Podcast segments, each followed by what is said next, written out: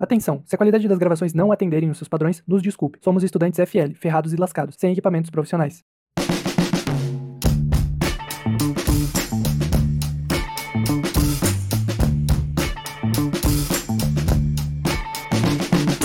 Olá, aqui é o Kevin Eduardo. Oi, pessoal. Aqui quem fala é Isabel Lima. Está começando mais um Jornalismo Pra Quê? Lembrando que esse é o segundo episódio da série Como se faz. E hoje nós vamos falar sobre os critérios de noticiabilidade. Mas antes eu preciso contar uma notícia. Quê? Eu comprei um celular novo. Olha, Kevin, muito legal mesmo, mas isso não é uma notícia. Tá, mas afinal, o que é uma notícia?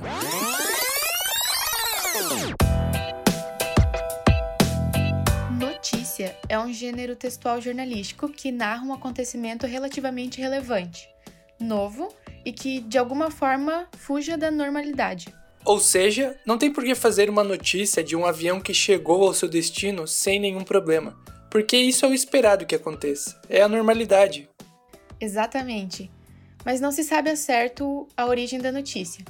Alguns estudiosos apontam que os primeiros tipos de notícia, se é que a gente pode chamar assim, né, eram informações ou novidades que os carteiros levavam de um reino para o outro, lá na Idade Média. Outros já acreditam que essa origem seja por volta do século I ou X, depois de Cristo. De qualquer forma, faz bastante tempo. Foi só no século XVI, com a disseminação da prensa móvel, que foram impressos os primeiros jornais. E nos séculos 17 e 18 já tínhamos a comercialização de jornais em larga escala. No século 19, então, a gente tinha fotografia. No século 20, o cinema, o rádio, a TV. Já era um produto de comunicação em massa. Percebe-se que a história da notícia está bem ligada à história do jornalismo.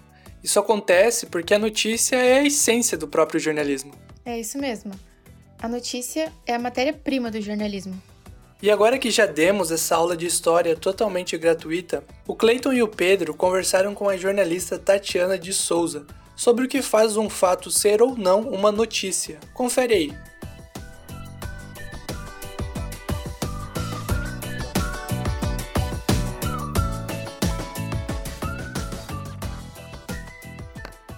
Oi, pessoal, aqui é o Pedro Novaes. E aqui é o Clayton Roebster. Estamos aqui com a Tatiana de Souza, que é jornalista, formada no IELUSC. Com 10 anos de experiência em telejornalismo, ela já foi indicada a 13 prêmios, ganhando 8. Atualmente trabalha como produtora na NDTV Record e como assessora de comunicação na Diocese de Joinville. Ou seja, ela é a Mary Streep do jornalismo. Primeiramente, muito obrigado por ter aceitado o nosso convite, Tati. Fala mais um pouco sobre você e que prêmios são esses. Oi, pessoal, é um prazer estar aqui participando com vocês desse podcast. Já acompanhei os outros episódios, gostei bastante. Então, meu, a minha a minha vontade de fazer jornalismo foi sempre existiu, né? Desde a infância eu sempre quis ser jornalista.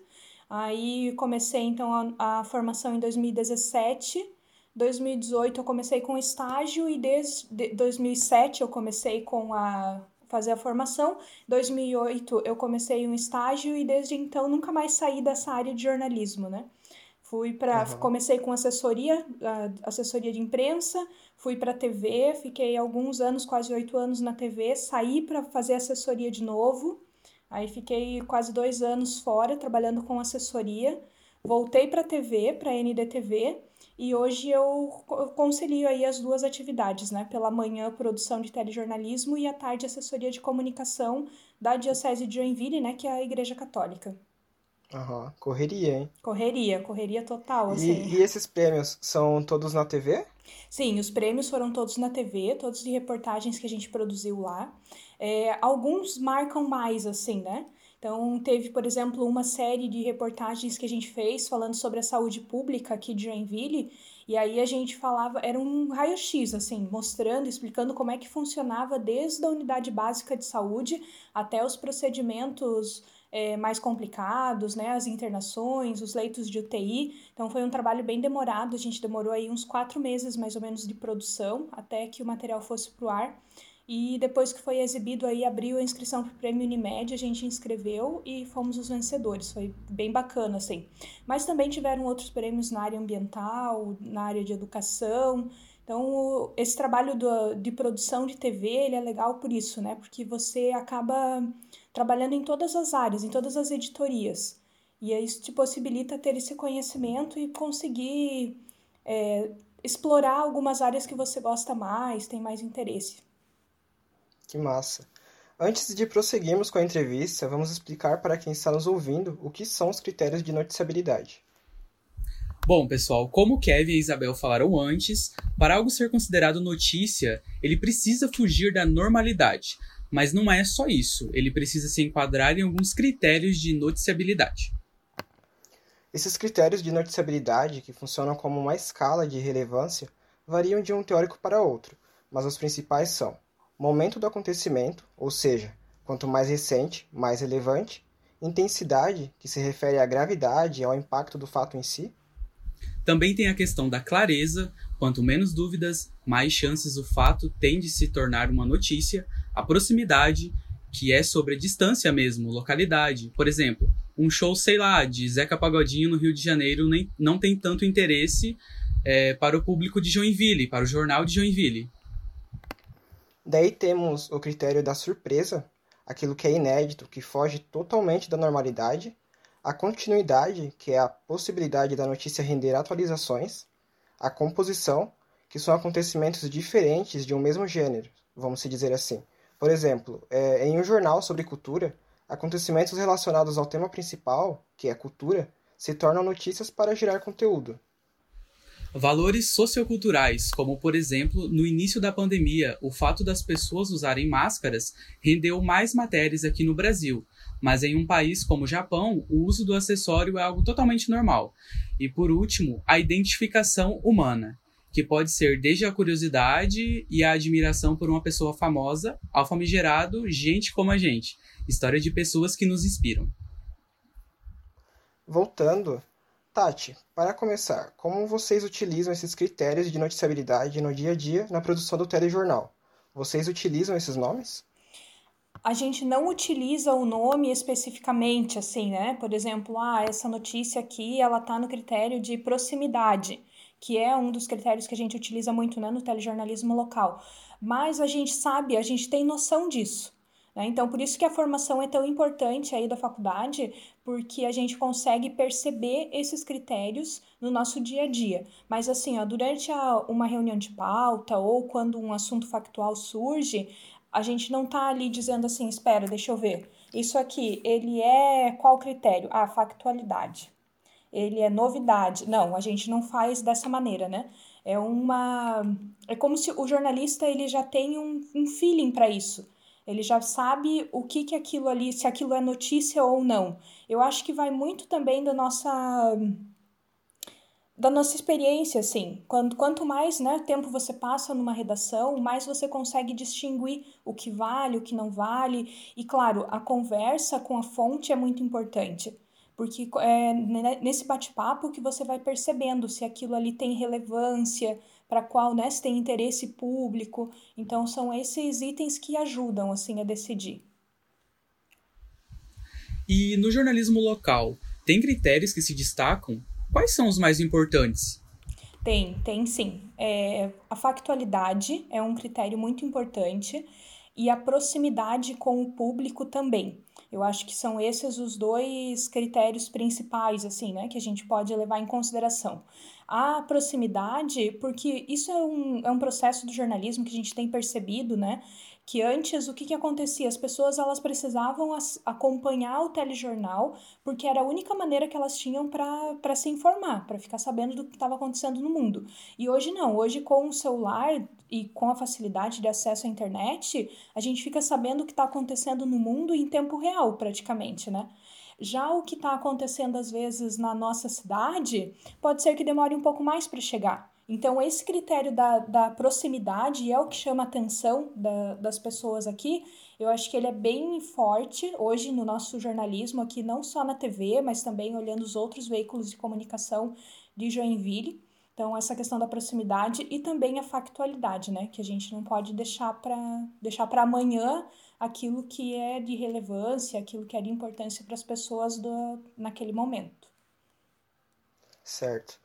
Como que é esse processo de decidir o que vai ser notícia e o que não vai ser notícia? E como que é o garimpo desses acontecimentos? Quando há 10 anos, quando eu entrei na TV, nossa, parece que sou uma velha, né? Falando assim. Mas a gente até já conversou sobre isso na redação, de que as, essa mudança que aconteceu, que a gente vê nesses 10 anos, é tanta mudança e parece que é pouco tempo, né? Porque antes, ali com relação ao garimpo, por exemplo, todos os dias a gente chegava no início da, da manhã ali, sete e pouquinho da manhã, e ligava, fazia uma ronda, por exemplo, aqui a NDTV em Joinville, ela tem uma abrangência de mais de 30 municípios. Então a gente ligava para uma listinha do, principalmente para a área da segurança, para perguntar, né? Polícia Militar, Polícia Civil, Bombeiro, IGP. Aí você ligava um por um, passava ali uma hora e pouco ligando, perguntando: Oi, tudo bem? Aqui é a Tati da NDTV. Queria saber se teve alguma ocorrência. Oi, bom dia, nananã, aqui é a Tati da NDTV. Teve alguma ocorrência de destaque? Então a gente fazia isso, né? Eu até brinco que as minhas primeiras contas de telefone da TV, ela vinha assim, por 800 reais. Aí depois, nesses 10 anos, a gente também teve outras mudanças, né? Tivemos, por exemplo, é, a gente não precisa mais usar o DDD para fazer ligação para cidades aqui da nossa região, então isso também ajudou, assim, a, a, baratear essa questão da ligação. Mas no início, o nosso trabalho, ele era muito, de, muito telefone mesmo, de ligar e perguntar, porque a, não chegava, a gente não tinha WhatsApp há 10 anos, né? Então, a notícia, principalmente os acontecimentos factuais, eles não chegavam dessa maneira com tanta rapidez, assim. Então, o garimpo ele acontecia ligando para as pessoas mesmo para perguntar se tinha alguma coisa ou não. Hoje em dia já é diferente. Então, uh, eu imagino que vocês também aí estejam em vários grupos de WhatsApp. E a uhum. notícia uhum. normalmente ela chega por ali. Hoje em dia é muito difícil ter alguma coisa factual, e principalmente nessa área de segurança, que não tenha chegado primeiro pelo grupo de WhatsApp. Né? Hoje em dia, então, com as pessoas tendo essa facilidade de registrar aquele momento, de mandar um áudio e contar para alguém, olha, eu vi isso aqui que aconteceu, né? Isso, isso ele acelerou o nosso processo assim no jornalismo. Mas o que que acontece? Mesmo você recebendo aquele material ali no grupo, ele não per... o, o jornalista ele não, não pode deixar de apurar aquele material. Porque tem muita coisa que chega. Tem coisa que chega, por exemplo, dizendo que aconteceu aqui na região de Joinville, não é, é em outras, né, em outras regiões. Então, o trabalho do jornalista de apuração, ele continua o mesmo.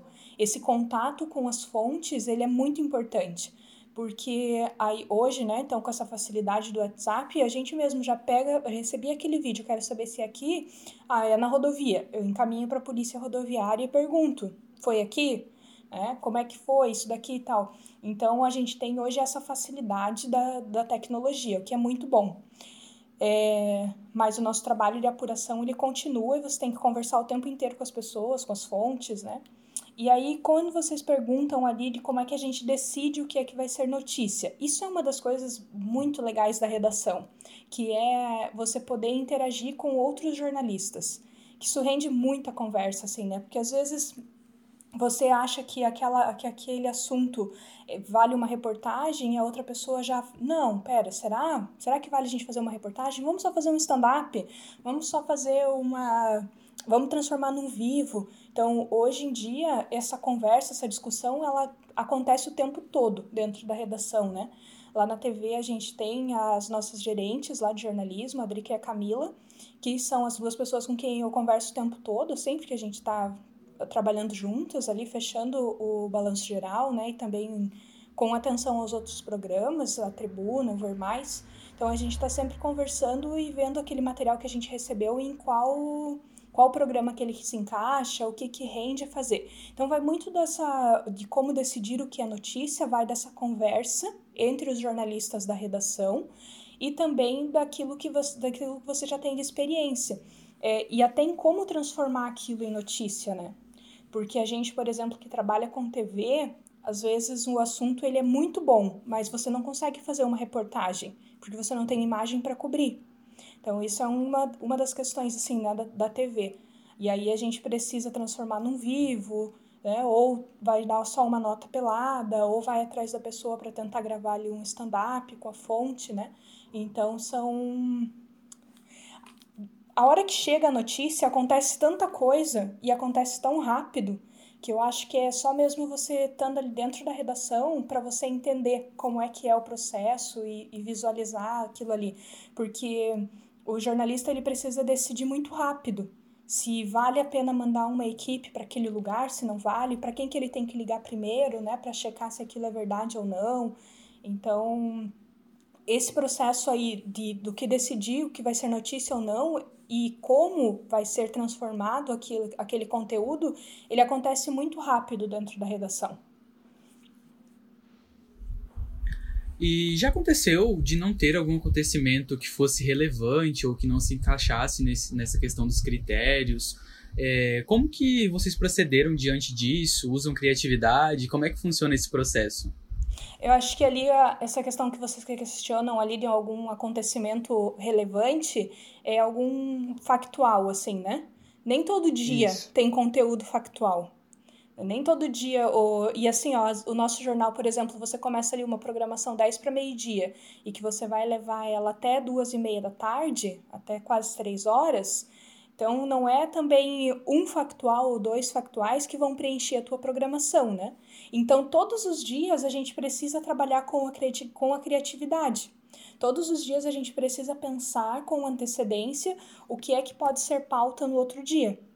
Mas claro, você tem que vai, você vai conciliando as duas coisas, né? Você tem o teu planejamento de produção dos conteúdos que você está investindo e que valem, que são notícia por outros critérios, por critério de relevância, por critério de interesse público e que são assuntos que você depende mais tempo para produção, como por exemplo que eu tinha citado ali antes, aquela série de reportagens da saúde, né? A gente foi trabalhando ela junto com os acontecimentos factuais que foram acontecendo. Então, por isso que a, a, existe todo esse planejamento dentro da redação. Todos os dias a equipe de jornalismo, quando o repórter e o cinegrafista chegam, eles já têm um conteúdo, uma pauta pronta para eles. Se aquela pauta for uma pauta fria, né, que a gente chama que é um conteúdo não factual, e tiver acontecido algo de factual, aquela pauta fria ela é derrubada, é transferida para você fazer ela outro dia, para dar prioridade para o factual. Então, sim, já aconteceu da gente chegar para chegar na redação de manhã e no dia anterior ou né, nos, ali durante a madrugada não ter acontecido nada que fosse factual assim. Do contrário, também já aconteceu da gente chegar na redação e ter caído o mundo, né? Ter acontecido um monte de coisa. Então, as, é, as duas coisas elas acontecem no, no jornalismo, né? Isso é bem, é, é bem bacana, assim, para a gente conseguir lidar com tudo isso e chegar lá no final do jornal, a gente sempre brinca que o jornal está pronto quando termina. Né? Então, o jornal ele vai sendo construído mesmo enquanto ele está no ar. Se, por é uma exemplo, coisa meio que instável, né?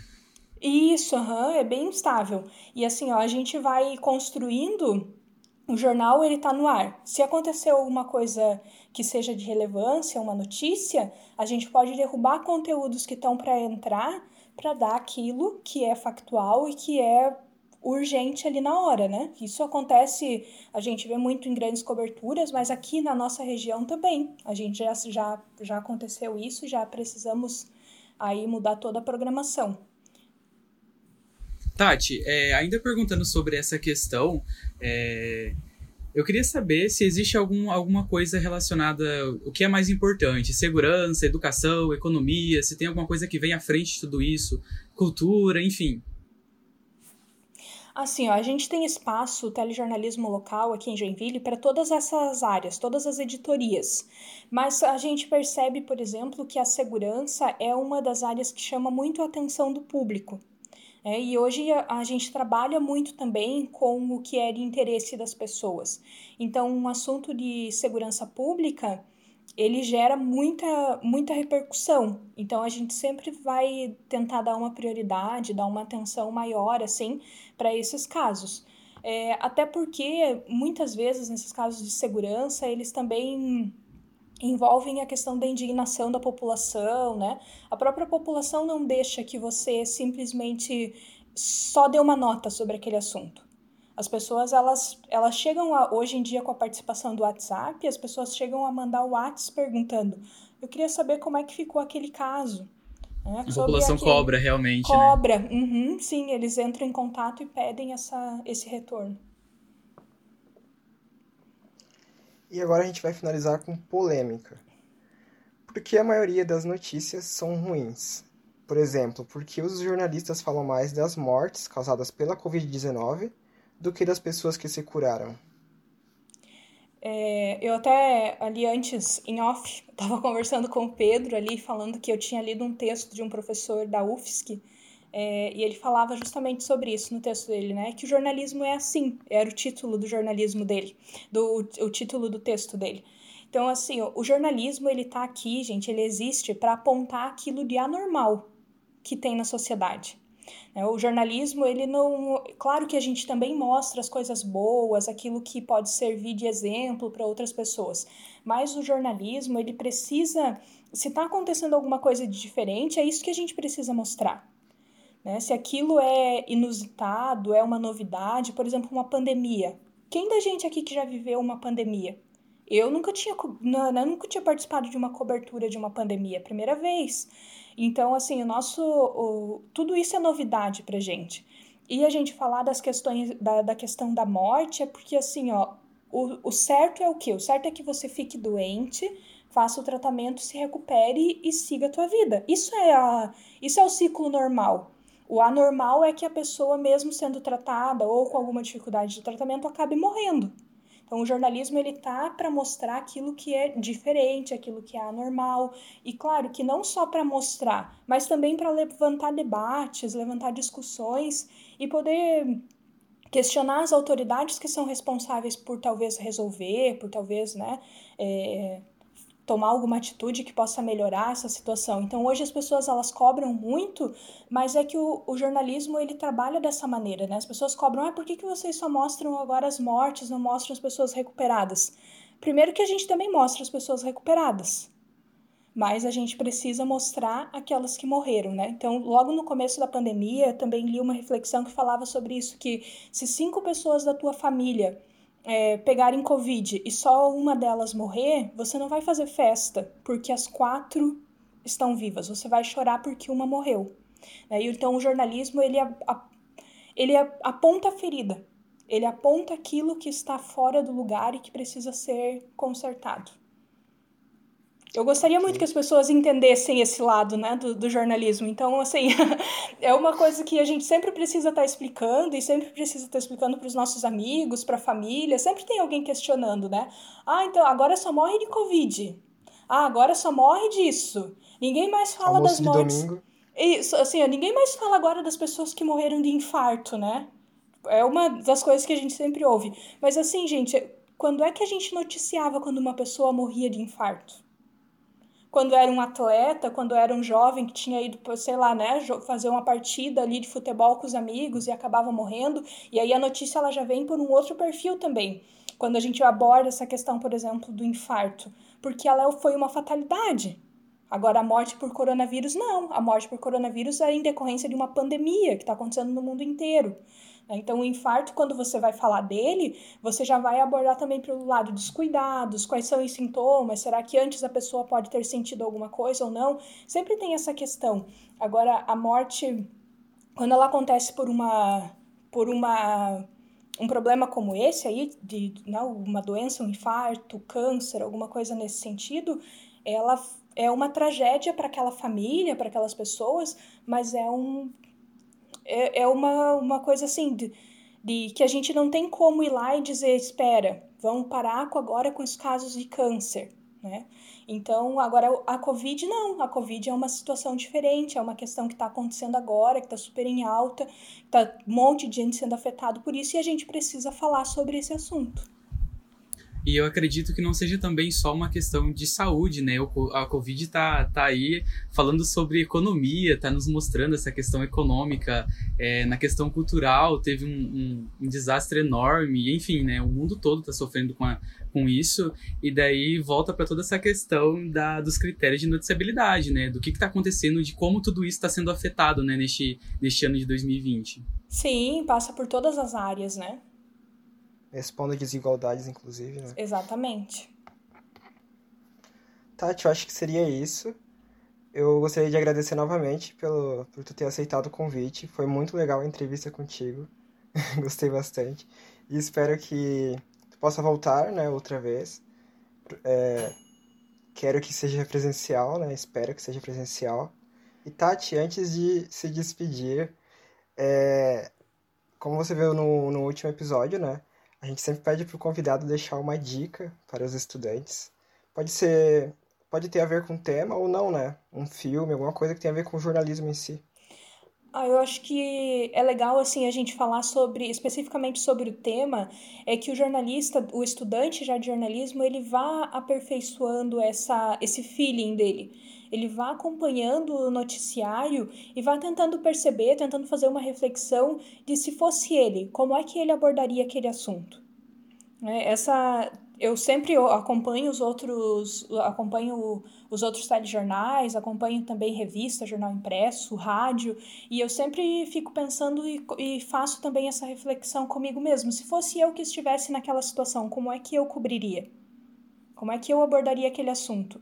Então, eu acho que essa reflexão é bem legal e a gente consegue fazer uma reflexão sobre os critérios de noticiabilidade quando a gente para para pensar isso, né? Se fosse eu, como eu cobriria? Eu quero agradecer, então, vocês também por essa oportunidade de participar e quero dizer que está bem legal o podcast, estou acompanhando e já estou ansiosa pelos próximos, pelos próximos episódios aí. Esse dos critérios de noticiabilidade, é, eu tinha ouvido primeiro, né? E aí, quando vocês anunciaram, ah, a gente vai falar sobre os critérios de noticiabilidade no próximo, eu pensei, ah, isso eu quero ouvir. Não imaginava que eu ia participar, né? Mas foi bem legal, foi uma experiência bem bacana, assim. E é muito bom a gente poder voltar a fazer essa a fazer essa reflexão sobre as questões teóricas também, poder trazer para o nosso dia a dia. Valeu mesmo, obrigada pessoal pela oportunidade e, claro, sempre que possível, aí eu estou à disposição para ajudar.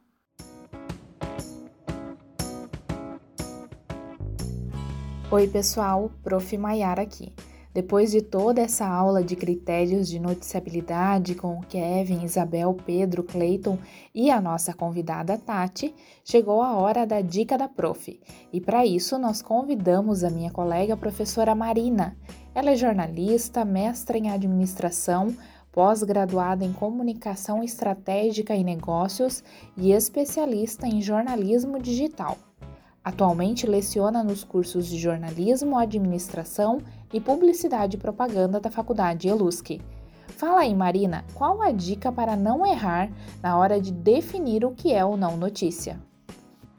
E aí, pessoal, eu sou Marina Andrade, sou professora de jornalismo na Faculdade ELUSC, sou jornalista formada né, há 12 anos, mas já atuo há mais tempo na área, desde a faculdade aí, com estágios, passei por rádio, assessoria de imprensa, é, TV, muito tempo de impresso e mais ainda de digital. E aí a galera aqui do podcast pediu para eu passar algumas dicas sobre critérios de noticiabilidade, né? Os critérios de noticiabilidade são aqueles pontos que vão nos dizer se algo é notícia ou não. Existem vários, né? Tem vários teóricos que falam sobre esse tema. Então, há muitos critérios hoje estabelecidos, como por exemplo, empatia, né? Que é o quanto a gente se reconhece numa notícia, impacto, é, proximidade. Proximidade é o quão próximo aquilo aconteceu da gente. A gente tende a se interessar por coisas que estão próximas a gente. Ineditismo, se é algo que nunca aconteceu ou se é muito mais importante do que o último fato relacionado ao que a gente está falando, né? Proeminência, quando diz respeito a um assunto é, que é importante, especialmente pelas pessoas que estão envolvidas, né? O interesse relacionado ao Papa, a uma grande celebridade, a um político importante, que mesmo, por exemplo, em veículos locais, podem ser destaque. Né? Pode ser destaque no jornal do interior do Brasil um fato que envolva o Donald Trump nos Estados Unidos, pela proeminência dele, né, pela relevância dele como pessoa pública. Mas é isso aí, acho que a principal dica quando a gente vai pensar nos, nos critérios de noticiabilidade é a gente ter em mente o veículo no qual a gente trabalha e o público para quem a gente vai escrever, né? A gente sempre tem que se colocar no lugar do público, no lugar do leitor, do ouvinte, do telespectador. O jornalista precisa ter essa noção de que está ali para servir a esse público e colocar o que é mais importante para ele. Espero que tenham gostado da minha dica e contem comigo para as próximas participações. O podcast Jornalismo para Quê é quinzenal e novos episódios estarão disponíveis às sextas-feiras na sua plataforma de áudio preferida. Produção e vozes: Clayton Webster, Isabel Lima, Kevin Eduardo, Maiara Maduro, Pedro Novaes. Edição de Kevin Eduardo.